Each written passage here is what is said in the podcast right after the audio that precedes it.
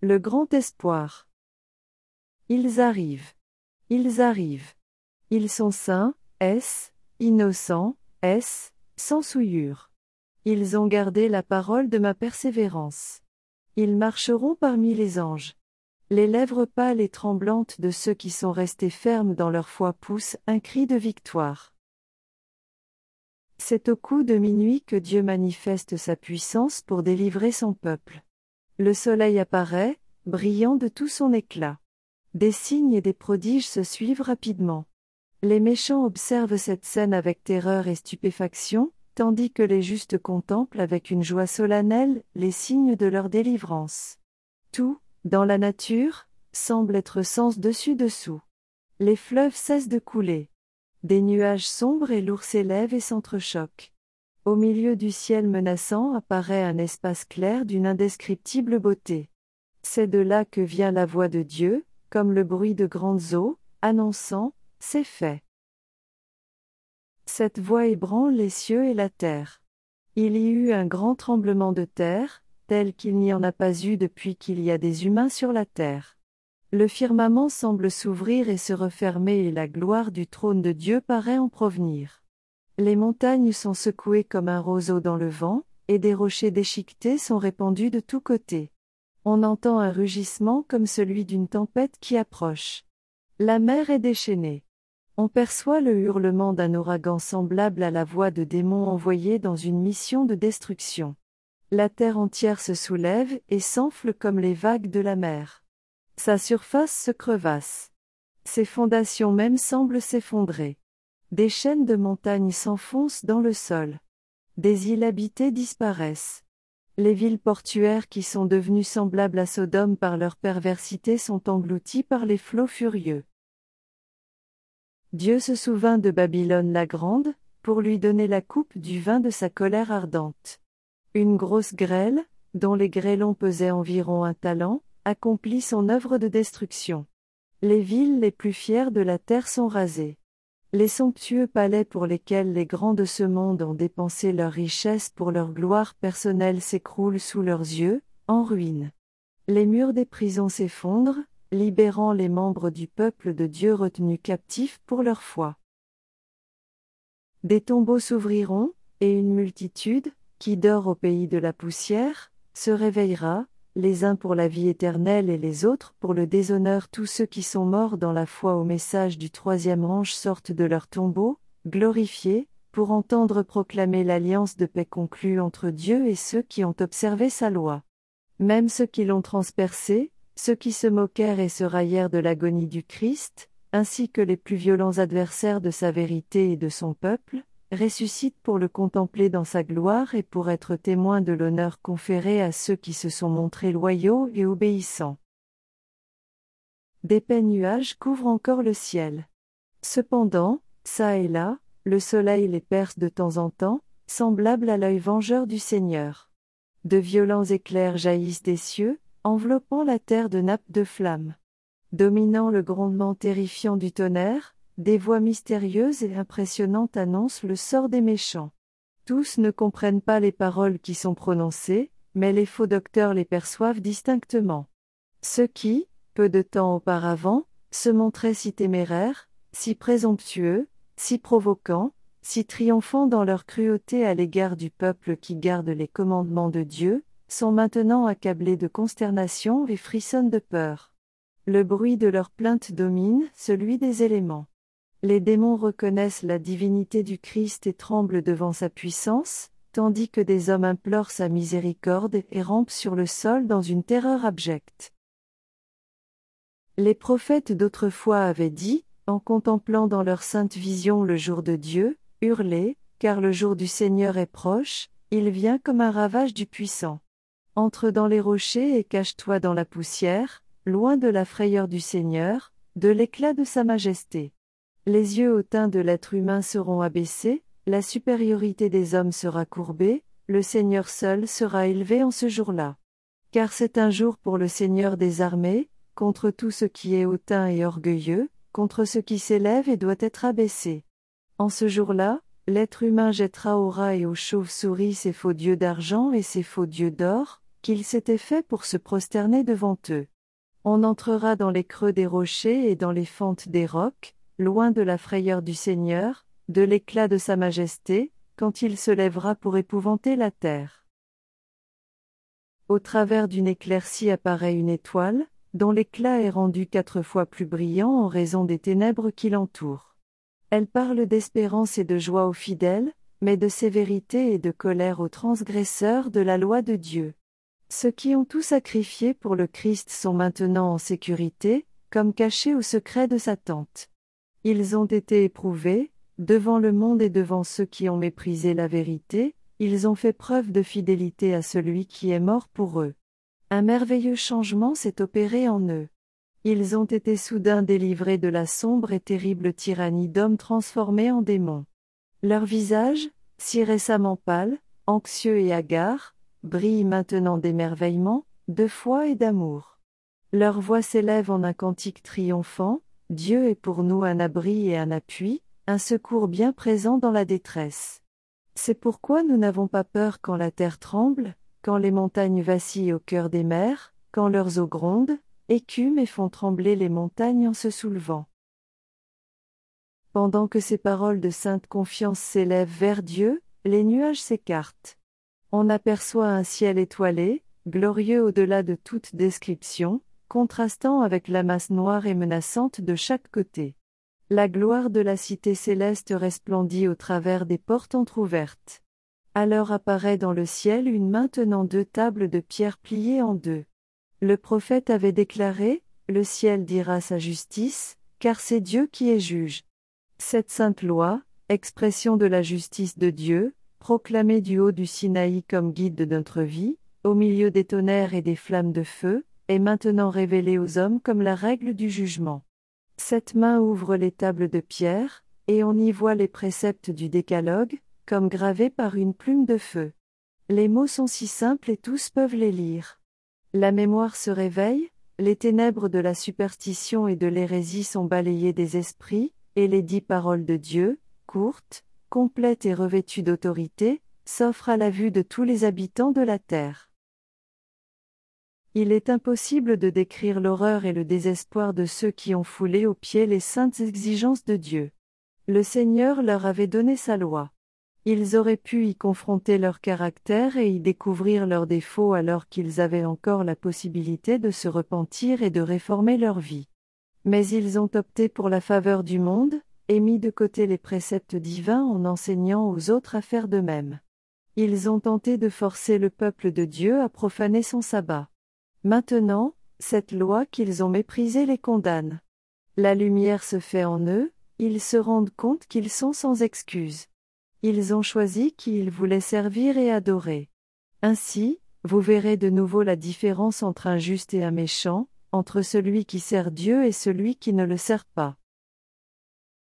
Les ennemis de la loi de Dieu, depuis les prédicateurs jusqu'au moindre d'entre eux, ont maintenant une nouvelle conception de la vérité et du devoir. Trop tard, ils prennent conscience que le sabbat du quatrième commandement est le sceau du Dieu vivant.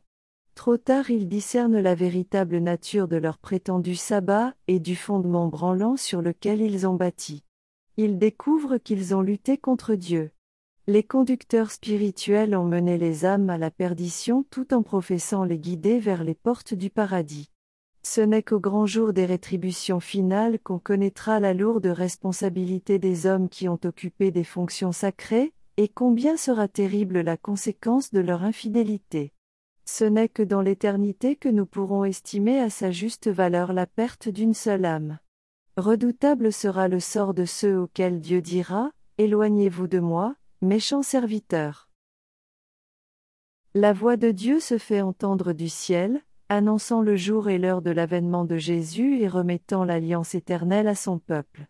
Aussi forte que les roulements du tonnerre, ces paroles parcourent toute la terre. Les membres de l'Israël de Dieu écoutent avec attention, les yeux tournés vers le ciel. Leur visage est illuminé de sa gloire et brille comme celui de Moïse lorsqu'il descendit du Sinaï. Les méchants ne peuvent les regarder. Lorsque la bénédiction est prononcée sur ceux qui ont honoré Dieu en sanctifiant son sabbat, on entend un puissant cri de victoire. Bientôt apparaît du côté de l'Orient un petit nuage noir, grand comme la main d'un homme. C'est le nuage qui entoure le Sauveur et qui, dans le lointain, semble être environné de ténèbres. Les membres du peuple de Dieu savent que c'est le signe du Fils de l'homme. Dans un silence solennel, ils le contemplent pendant qu'il approche de la terre, devenant plus brillant et plus glorieux, jusqu'à devenir un grand nuage blanc dans la base et comme un feu dévorant, et qui est surmonté par l'arc-en-ciel de l'Alliance. Jésus apparaît comme un puissant conquérant. Ce n'est plus l'homme de douleur, venu boire la coupe amère de la honte et de la souffrance, mais un vainqueur, dans le ciel et sur la terre, venant juger les vivants et les morts. Appelé fidèle et vrai, il juge et fait la guerre avec justice. Les armées qui sont dans le ciel le suivaient. Entonnant des cantiques et des mélodies célestes, les saints anges, une armée vaste et innombrable, l'accompagnent tout le long de son voyage. Le firmament semble rempli d'êtres radieux, au nombre incalculable de dizaines de milliers de fois dix mille, des milliers de milliers. Aucune plume humaine ne peut décrire cette scène. Aucun esprit humain n'en peut concevoir la splendeur. Son éclat couvre le ciel, sa louange remplit la terre. C'est comme la clarté de la lumière. Au fur et à mesure qu'approche ce nuage vivant, chaque œil contemple le prince de la vie. Nulle couronne d'épines ne meurtrit maintenant son front sacré. Mais un diadème de gloire repose sur son saint front. Son visage est plus brillant que l'éclat aveuglant du soleil en plein midi. Il a sur son vêtement, et sur sa cuisse un nom écrit, Roi des rois et Seigneur des seigneurs. Devant sa présence, tous les visages sont, devenus livides. Sur ceux qui ont rejeté la miséricorde de Dieu tombe la terreur d'un désespoir éternel. Les cœurs fondent, les genoux flageolent. Tous les visages pâlissent. Les justes s'écrient en tremblant, qui pourrait tenir debout? Le cantique des anges s'interrompt, et un moment de silence solennel s'établit. On entend alors la voix de Jésus, disant, Ma grâce te suffit. Le visage des justes s'illumine, et la joie remplit tous les cœurs. Les anges reprennent leur cantique un ton plus haut tout en se rapprochant de la terre. Le roi des rois descend sur le nuage, enveloppé d'un feu flamboyant. Le ciel se retira tel un livre qu'on roule? La terre tremble devant lui. Toutes les montagnes et les îles furent enlevées de leur place. Il vient, notre Dieu, il ne garde pas le silence. Devant lui c'est un feu dévorant, autour de lui une violente tempête. Il crie vers le ciel, en haut, et vers la terre, pour juger son peuple. Les rois de la terre, les dignitaires, les chefs militaires, les riches, les puissants, tous, esclaves et hommes libres, allèrent se cacher dans les cavernes et dans les rochers des montagnes. Et il disait aux montagnes et aux rochers, Tombez sur nous, cachez-nous de celui qui est assis sur le trône et de la colère de l'agneau, car le grand jour de leur colère est venu, et qui pourrait tenir debout? Les plaisanteries et les moqueries ont cessé. Les lèvres menteuses sont réduites au silence. Le fracas des armes, le tumulte de la bataille, les manteaux roulés dans le sang, tout se tait. On n'entend plus maintenant que le son de la prière et celui des pleurs et des lamentations. Ce cri s'échappe de lèvres, qui, tout récemment, se moquaient, le grand jour de leur colère est venu, et qui pourrait tenir debout? Les méchants supplient qu'on les ensevelisse sous les rochers des montagnes plutôt que d'affronter le regard de celui qu'ils ont méprisé et. Ils connaissent bien cette voix, qui pénètre dans l'oreille des morts.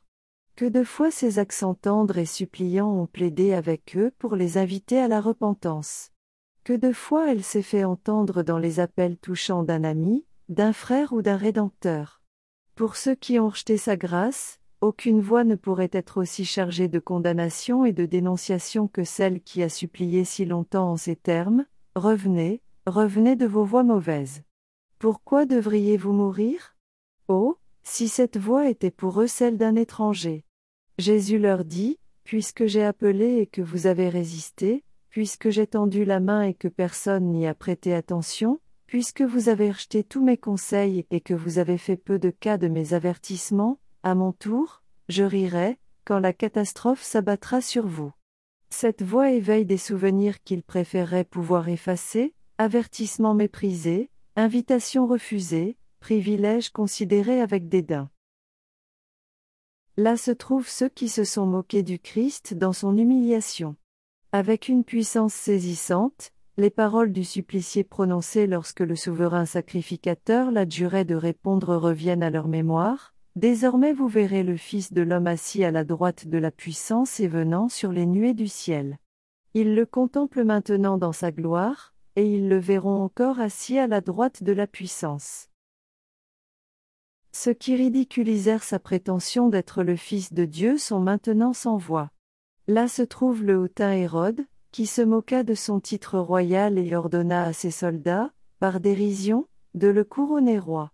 Là se trouvent ceux qui, de leurs mains sacrilèges, le couvrirent d'un manteau écarlate, lui posèrent, sur le front sacré une couronne d'épines, placèrent dans sa main sans résistance un roseau en guise de sceptre, et se prosternèrent devant lui en une dérision blasphématoire. Ceux qui frappèrent le prince de la vie et crachèrent sur lui se détournent maintenant de son regard perçant, et cherchent à fuir la gloire irrésistible de sa présence. Ceux qui enfoncèrent les clous dans ses mains et dans ses pieds, ainsi que le soldat qui transperça son flanc d'un coup de lance, contemplent présentement ces marques avec terreur et remords. Avec une douloureuse précision, les sacrificateurs et les gouvernants se remémorent les événements du calvaire. Frémissant d'horreur, ils se souviennent comment, hochant la tête en une exultation satanique, ils s'exclamèrent, Il en a sauvé d'autres, et il ne peut pas se sauver lui-même. Il est roi d'Israël. Qu'il descende de la croix, et nous croirons en lui. Il s'est confié en Dieu, que Dieu le délivre maintenant, s'il l'aime. Ils se souviennent très nettement de la parabole donnée par le Sauveur, les vignerons qui refusèrent de rendre à leur maître le produit de sa vigne, maltraitèrent ses serviteurs et tuèrent son fils. Ils se souviennent aussi de la sentence qu'ils avaient eux-mêmes prononcée, ces misérables, il les fera disparaître misérablement. Dans le péché et le châtiment de ces vignerons infidèles, les sacrificateurs et les anciens du peuple reconnaissent leur propre conduite et leur juste châtiment. Alors retentit un cri d'une agonie douloureuse plus fort que le cri Crucifie-le. Crucifie-le. Qui résonna dans les rues de Jérusalem, se fait entendre cette lamentation terrible et désespérée, c'est le Fils de Dieu. C'est le véritable Messie. Il tente de fuir la présence du roi des rois, en cherchant vainement à se cacher dans de profondes cavernes, déchiquetées par les éléments déchaînés. Dans la vie de tous ceux qui rejettent la vérité, il y a des moments où la conscience se réveille, où la mémoire rappelle les souvenirs douloureux d'une vie d'hypocrisie, et où l'âme est tourmentée de vains regrets. Mais que sont ces moments, comparés aux remords ressentis en ce jour, quand la frayeur viendra sur vous comme une tourmente, quand la catastrophe arrivera sur vous comme un ouragan? Ceux qui auraient voulu détruire le Christ et les membres de son peuple fidèle sont maintenant témoins de leur gloire présente. Au milieu de leur terreur, ils entendent la voix des saints qui, en de joyeux accents, s'écrie, C'est lui, notre Dieu. Nous avons mis notre espérance en lui, et il nous a sauvés. Pendant que la terre chancelle, que l'éclair jaillit et que le tonnerre gronde, la voix du Fils de Dieu appelle les saints endormis. Il contemple les tombeaux des justes, puis, levant les mains vers le ciel, s'écrie, Réveillez-vous, eux, vous qui demeurez dans la poussière. Dans toute la longueur et la largeur de la terre, les morts entendront la voix du Fils de Dieu. Et ceux qui l'auront entendu vivront. Toute la terre résonnera du bruit des pas d'une immense armée provenant de toute nation, tribu, langue et peuple.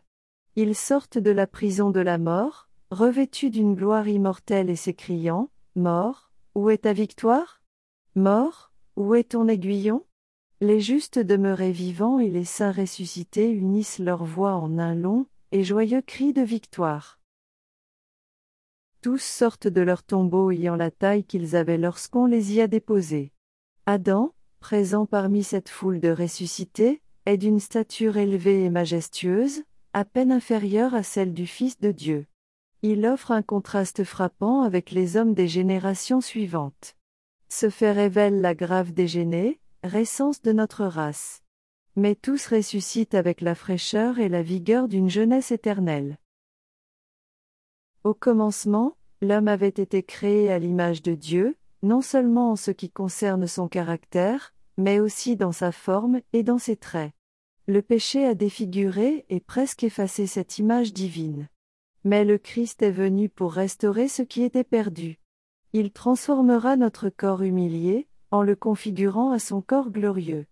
Notre nature mortelle, corruptible, dépourvue de beauté, autrefois polluée par le péché, devient parfaite, belle et immortelle.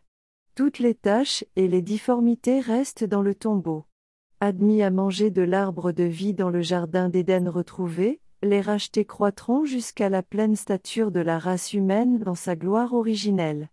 Les dernières traces de la malédiction du péché seront ôtées, et les fidèles disciples du Christ apparaîtront dans la beauté du Seigneur, notre Dieu, réfléchissant dans leur esprit, leur âme et leur corps l'image parfaite de leur Seigneur.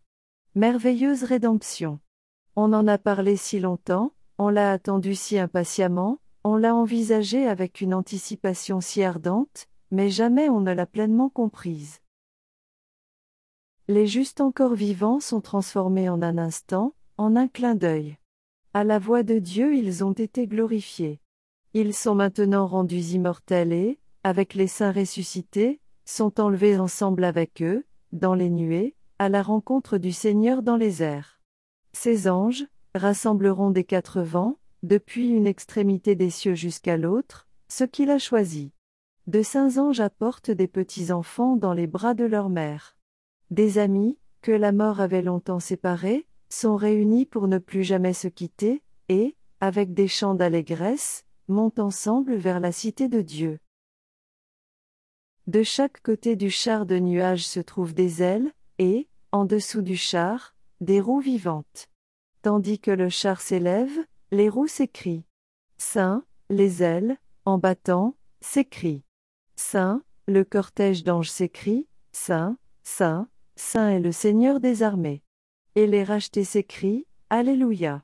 Tandis que le char s'élève vers la nouvelle Jérusalem. Avant de pénétrer dans la cité de Dieu, le Sauveur remet à ses disciples les emblèmes de la victoire et les revêt des insignes de leur qualité royale. Leurs rangs étincelants sont disposés en carré autour de leur roi, dont la silhouette se dresse majestueusement au-dessus des saints et des anges, et dont le visage rayonne d'amour bienveillant. Dans cette foule innombrable des rachetés, tous les regards sont fixés sur le Christ, tous les yeux contemplent la gloire de celui dont l'aspect, défiguré, n'était plus celui d'un homme, son apparence n'était plus celle des êtres humains. De sa propre main, Jésus place sur la tête des vainqueurs la couronne de gloire. Chacun reçoit une couronne, portant son nom nouveau et l'inscription consacrée au Seigneur. Chaque main reçoit la palme du vainqueur et une harpe brillante. Puis, lorsque les anges chargés de diriger donnent le ton, chaque main fait vibrer avec habileté les cordes de sa harpe et en tire une douce musique d'accords riches et mélodieux.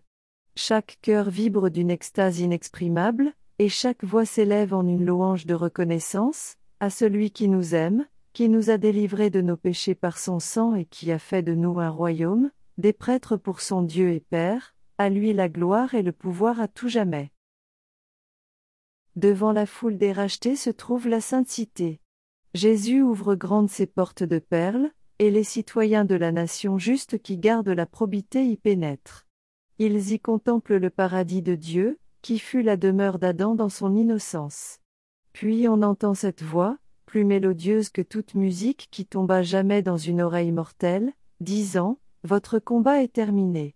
Venez, vous qui êtes bénis de mon Père.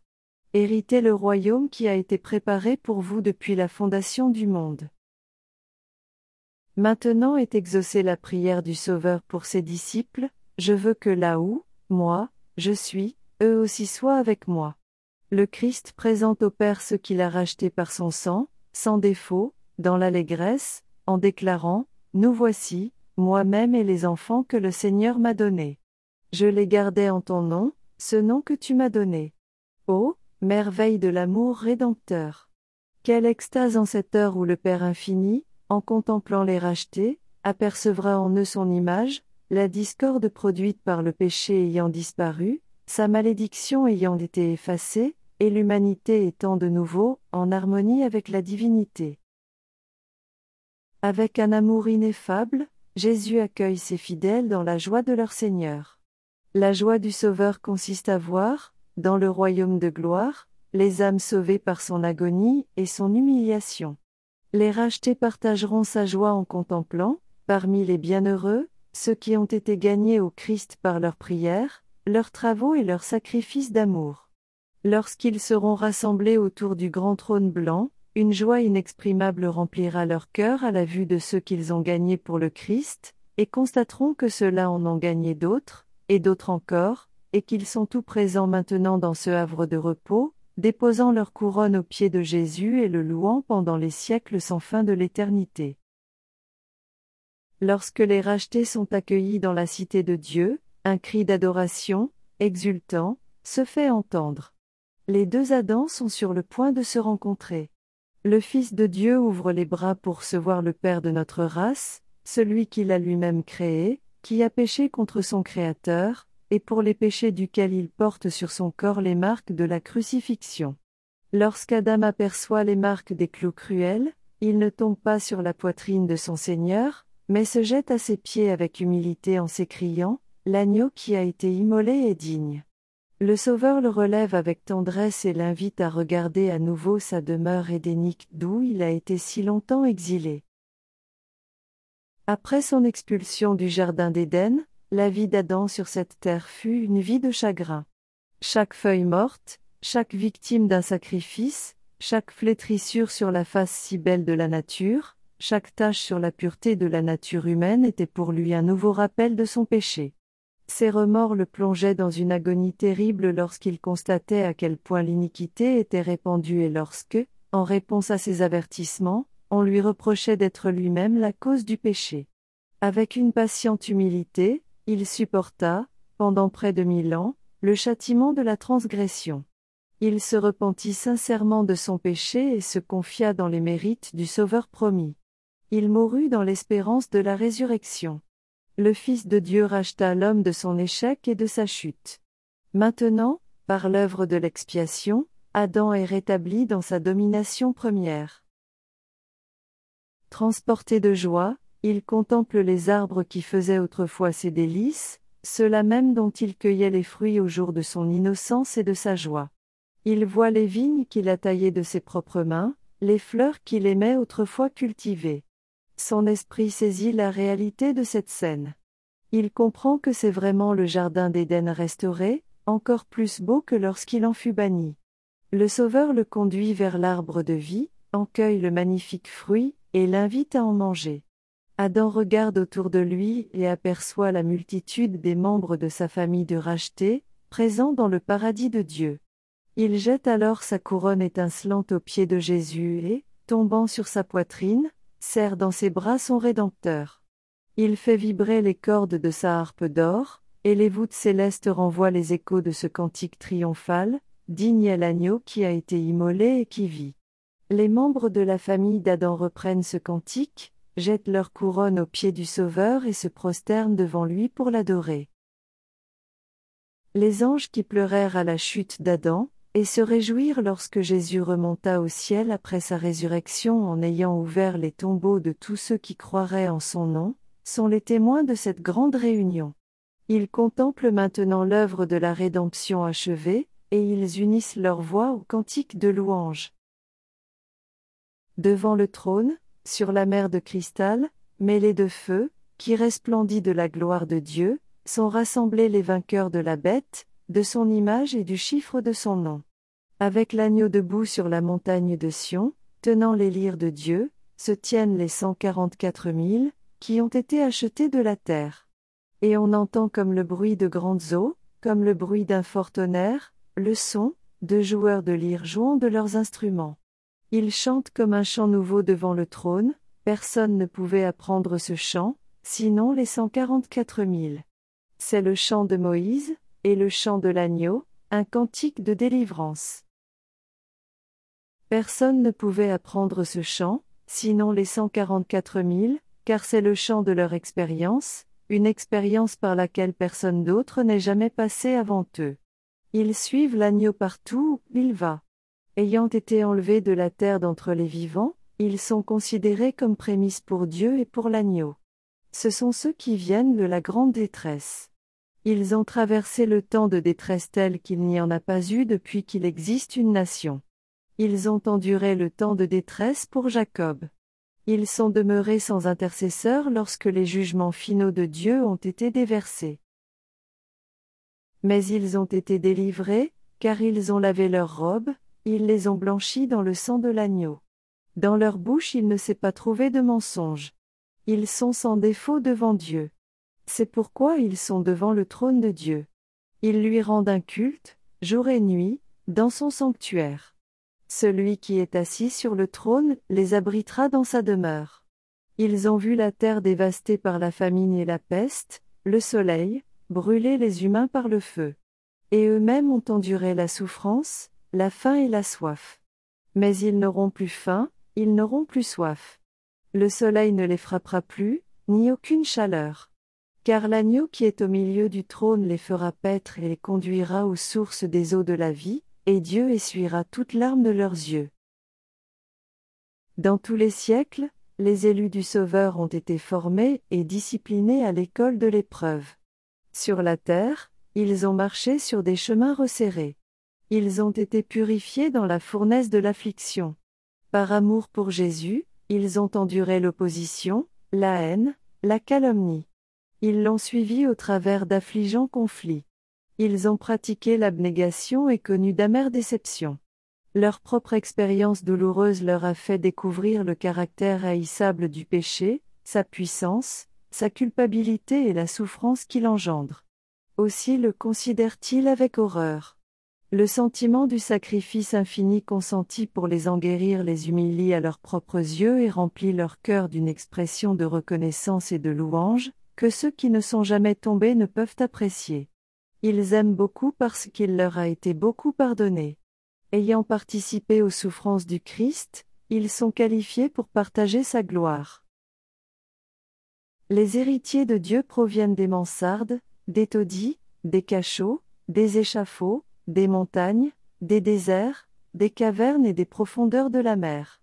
Sur la terre, ils étaient manquants de tout, opprimés, maltraités.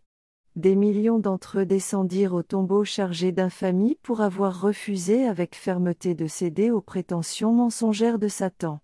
Les tribunaux humains les condamnèrent comme les plus vils des criminels.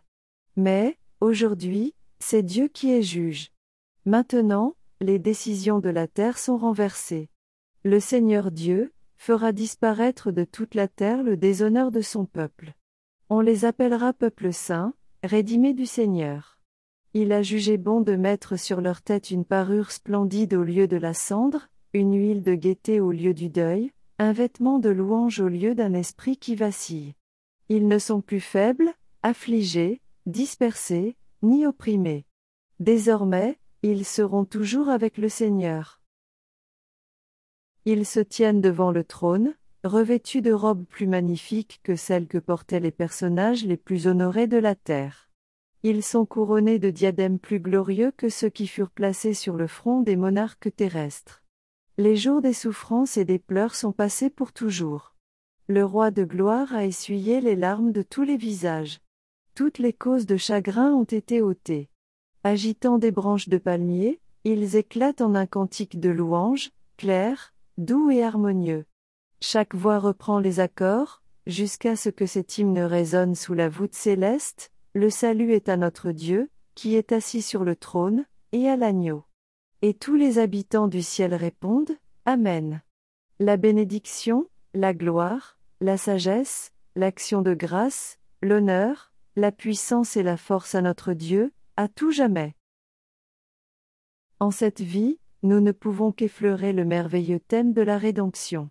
Avec notre compréhension limitée, nous pouvons considérer avec la plus grande ferveur la honte et la gloire, la vie et la mort, la justice et la miséricorde qui se rencontrent à la croix. Cependant, même en exerçant au maximum nos facultés mentales, nous ne réussissons pas à en saisir la pleine signification. Nous ne comprenons que d'une manière floue la largeur, la longueur, la profondeur et la hauteur de l'amour rédempteur. Le plan de la rédemption ne sera jamais pleinement compris, même lorsque les rachetés verront comme ils sont vus et connaîtront comme ils sont connus. Mais, au travers des siècles de l'éternité, de nouvelles vérités se révéleront continuellement devant notre esprit émerveillé et ravi. Bien que les chagrins, les souffrances et les tentations de la terre aient pris fin et que leur cause ait été ôtée, les membres du peuple de Dieu auront toujours une connaissance claire et intelligente de ce que leur salut a coûté. La croix du Christ sera la science et le chant des rachetés pendant toute l'éternité. Dans le Christ glorifié, ils contempleront le Christ crucifié. Jamais on n'oubliera que celui dont la puissance a créé et soutient les innombrables mondes à travers l'immensité de l'espace, le bien-aimé de Dieu, la majesté du ciel, celui que les chérubins et les séraphins éblouissants mettent leur joie à adorer, s'est humilié pour relever l'homme déchu. Qu'il a porté la culpabilité et la honte du péché. Que la face de son Père s'est dérobée à ses yeux, jusqu'au moment où le poids des malheurs d'un monde perdu a brisé son cœur et éteint sa vie sur la croix du calvaire. La pensée que le Créateur de tous les mondes, l'arbitre de toutes les destinées, ait pu renoncer à sa gloire et s'humilier lui-même par amour pour l'homme provoquera toujours l'émerveillement et l'adoration de l'univers. Lorsque les nations des sauvés regarderont leur Rédempteur et contempleront la gloire éternelle du Père brillant sur le visage du Christ. Lorsqu'elles contempleront son trône, qui dure depuis toujours et pour toujours, sachant que son royaume n'aura aucune fin, elles éclateront en ce chant d'extase, digne est l'agneau immolé qui nous a rachetés pour Dieu par son sang précieux. Le mystère de la croix explique tous les autres mystères. À la lumière qui jaillit du calvaire, les attributs de Dieu qui nous avaient remplis de crainte et de respect nous paraissent maintenant magnifiques et attrayants. Nous constatons que la miséricorde, la tendresse et l'amour paternel s'harmonisent avec la sainteté, la justice et la puissance. En contemplant la majesté de son trône très élevé, nous découvrons son caractère dans les manifestations de sa grâce et comprenons, comme jamais auparavant, le sens de ce titre affectueux, Notre Père. Nous nous rendrons compte que celui qui est infini en sagesse ne pouvait concevoir d'autre plan pour notre salut que le sacrifice de son Fils. La récompense de ce sacrifice, c'est la joie de pouvoir peupler la terre de racheté, saint, heureux et immortel. Le conflit entre le Sauveur et les puissances des ténèbres aura pour résultat le bonheur des rachetés, qui contribuera à la gloire de Dieu pendant toute l'éternité. La valeur d'une âme est telle que le Père ne trouve pas le prix payé trop élevé. Et le Christ lui-même, en contemplant les fruits de son grand sacrifice, est pleinement satisfait.